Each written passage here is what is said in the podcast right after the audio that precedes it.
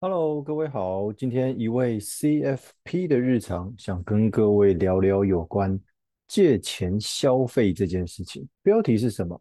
借钱投资早不稀奇，借钱娱乐才是潮流。这是近期在咨询的时候的一些感触啊，想跟各位分享一下。其实前一阵子在咨询的过程当中，常常会遇到有关借贷方面的一些问题。那我当然就会问说：哎，请问一下这笔。信用贷款是怎么来的？说真的，身为财务咨询顾问的我们，其实我们会必须对每一笔资金、每一个财务数字的栏位感到好奇，因为我们必须从客户的每一个回答当中找出这笔资金使用的来龙去脉，进而可以了解他的用钱习惯跟观念。那这笔信贷怎么来的？客户的回答说，因为今年年初的时候。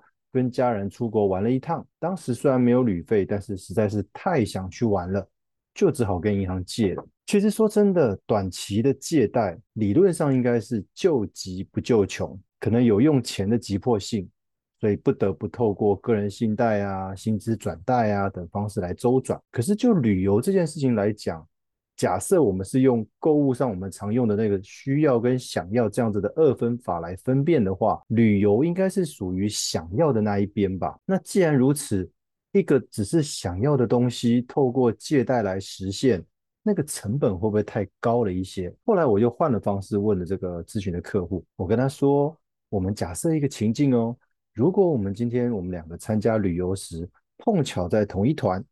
那在旅游的途中，我们聊起了各自当初网络报名旅游的状况，也问到了报名这一团的团费、旅费的费用金额到底是多少。结果一问之下，发现到我的团费是四万五，而你的团费是五万块，你会不会不高兴？结果他眼睛瞪得很大，回答说：“我当然会生气啊！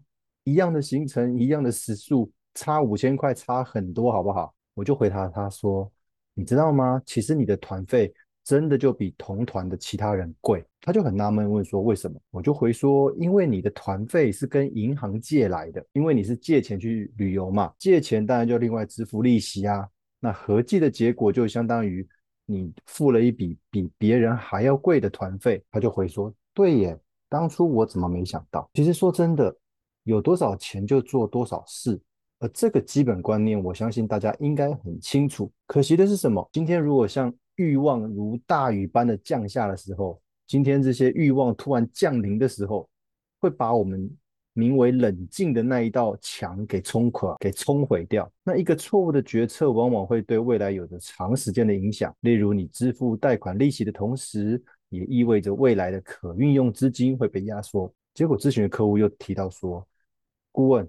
我老实告诉你，其实我后来的团费是透过信用卡分期，所以这样子应该还好吧？我就回说，你这样一讲，那我必须要跟你调整一个理财观念，跟新增一个疑问。我们先回到分期付款这件事情，很多人觉得刷卡分期付款跟编列消费预算是一样的事情。刷卡分期付款呢，是所谓的先享受后分期付款。而编列消费预算呢，是先分期存款再享受，听起来好像只是用钱先后顺序的不同，但是实际上这两者的差异非常的大。我举一趟旅游需要花六万块来讲好了，以编列消费预算这个模式，就有点像是先苦后甘。假设我们用一年的时间来准备，我们每个月需要预留五千块下来。十二个月后，自然会累积六万块的旅游基金。那这样子的优点是什么？我们可以借此学习什么叫做编列预算，同时我们可以控制未来的消费金额，因为我们每个月必须要省五千块下来嘛。那这样子一来，也可以抑制未来的消费欲望。那我们就能够体会哦，在累积这个旅费的过程当中的一些感受，而且会对这个旅行会感到特别的期待，因为希望这件事情能够。赶快实现。那刷卡分期付款呢？它是反过来的，先甘后苦。因为我可能在玩回来之后，才开始每个月收到卡费账单。那这里面会包含这个旅费的十二期分期零利率，也就意味着至少接下来的十二个月的卡费账单中，会有那么一笔五千块的分期卡费。那缺点是什么？因为我们在订购这个旅游方案的当下，其实门槛很低耶。我们支付的费用也相对的低，或许只是付个定金罢了，会觉得旅游这件事情是一件垂手可得的一般娱乐支出罢了。麻烦在哪里？麻烦在我们未来的十二个月固定会有五千块的卡费账单，就表示我们未来的卡费账单金额至少是五千元起跳。但是你会因为这样子而努力控制消费吗？除非你的自律性很高。否则，接下来的卡费账单金额一定会比过去还要更多。那万一一个不小心，可能你的卡费没有办法如期支付，就产生循环高利率，你就变成所谓的卡奴了。这个是观念的不同，就是先存再花跟先享受后付款的差别。最后我又问他，那我就更好奇啦。如果你刚刚说你借的这笔钱后来没有用在旅费上，那跑去哪里了呢？他回答说：“其实我也不是很清楚，借的钱一进到户头就开始到处花，然后莫名其妙就花完了。现在可能一则行销的广告，一段朋友的贴文，都会点燃我们那个冲动消费的火苗。